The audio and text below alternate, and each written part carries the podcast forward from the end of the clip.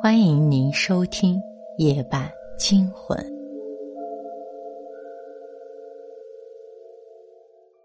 林九学在一团乱麻的事情里扯出了一个冒出头的细丝，渐渐捋出了一条线。田二爷之死，不是法术失误，而是这本身就是一个引诱局，或者说，这不是田二爷引无怨鬼。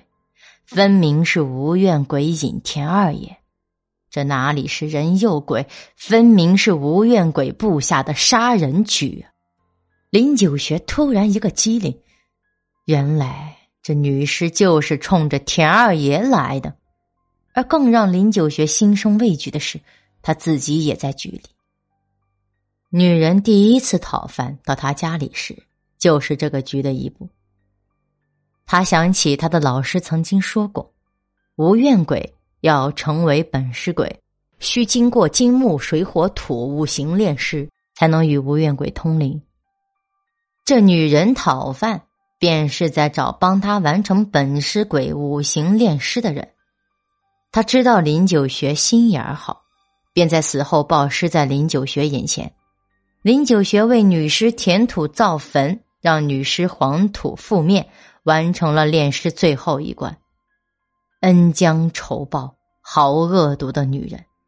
想到这里，林九学心里了然，他猛地住脚，调转了方向，走到学堂门口，他悄悄的在学校周边的土墙上塞进阴阳钉，阴阳钉一定，阴阳气不流通，恶鬼找不到方向。然后他又掏出一张隐尸符。贴在了自己前胸上，再贴上失魂符，林九学就成了一个飘着的灵魂。这正是他打的主意，要和这女尸面对面。人有人言，鬼有鬼语，人鬼殊途，始终不能直接对话。要想交流，要么人变鬼，要么鬼变人。因此，林九学用了隐尸符。把自己变成了一个鬼。准备完毕，林九学抹了抹头上冒出的热汗和冷汗，慢慢向田二爷的房屋靠近。一阵血腥和尸臭的味道越来越浓。你要找的是这个吧？突然出现在屋门口的林九学举着手里的黑色石片。冲着屋里女人的影子说：“此时田二爷的尸体已经被女人撕得稀烂。听见声音，那女人并没有慌乱，而是缓缓的停下手，回过头的女人就是那讨饭的女人。林先生，你也死了。我救了你一命，也没能报了你的一饭之恩。”这个女人先开了口，神情满是失落。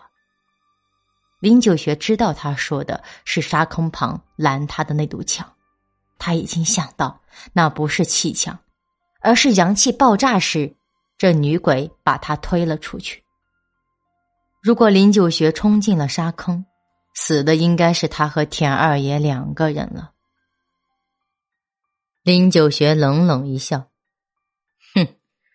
哼，你利用我帮你变成本尸鬼，杀了田大庆，引出田二爷，又把他引诱到沙坑里，又杀人碎尸。你和田二爷到底有什么血海深仇？就为了找我手里的这块破石头？女人说道：“那是挖黄骨。”林九学一听挖黄骨，心里大惊，手中一颤，差点把石片摔到了地上。两千三百年前，阴阳不衡，妖孽丛生。阴阳家宗衍参照女娲五色石，造了红、黄、蓝、白、青五个颜色的法器，取名娲黄石，并分给五个弟子，让他们驱魔除妖，平衡阴阳。这些人被称为补天夫。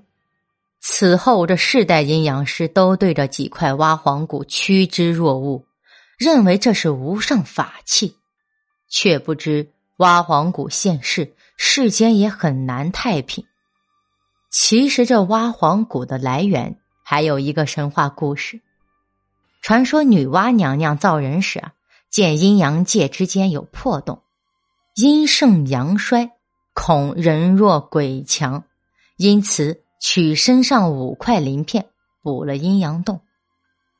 此后，女娲才团土造人，让人类繁衍至今。神话虽不能当真，但想想也是。这几十年来，国运羸弱，战乱不休，世间异象丛生，百姓苦不堪言，不正是阴阳不衡吗？林九学想到这里，无奈而又悲戚的一叹。那女人说：“田公公为了发泄不满，搅乱阴阳界，在宫中盗取了青色蛙黄石，致使大清灭亡，天下大乱，难道不该杀吗？难道不该让他断子绝孙吗？”林九学一听啊，没想到这女人如此愚昧，可笑至极。朝代更迭，江山易主，这是世间大事，岂是几块破石头能驾驭得了的？如果大清朝的统治者把国运寄托在这几块石头上，那真是枉有余辜啊！而这女人竟然用如此卑劣狠毒的手段来寻找所谓的挖黄石。想罢，林九学刚要开口，忽然见那女人冲他手里的挖黄石扑了过来，他一惊，转身就跳出了屋。这一跳，居然震掉了身上的隐尸符。那女人一看林九学还是活人，忽然一愣，嘴角微微一笑，竟停住了脚步。与挖黄庙遥相呼应的，则是那个女尸的墓，墓前立着一块碑。但没有名字。这是在吴艳女尸事件的两个月后，林九学为她立起来的碑。他不知道怎么评价这个女人，所以没有写名字。但在碑身后面，他则刻了一段话。这段话源自一本清宫流出来的史书。清光绪二十六年，清宫遗失上古神器，太后震怒。遣阴阳师寻找，时有太后宠爱婢女，恐天下妖孽横生，民间动荡，民不聊生，愿为主分忧，出宫寻找挖黄谷。光绪三十四年，太后驾崩，婢女不知所踪。吴越女尸事件成为我爷爷林九学一辈子的伤疤，他一直认为。是他帮助女人完成了布局，他是害死田二爷和田大庆的帮凶。只见那女尸仰身躺在沟里，他想过：假如当初他看到那个女人的尸体后没有埋，或者最开始他狠下心，不给这个女人一口饭吃，这个局还能成吗？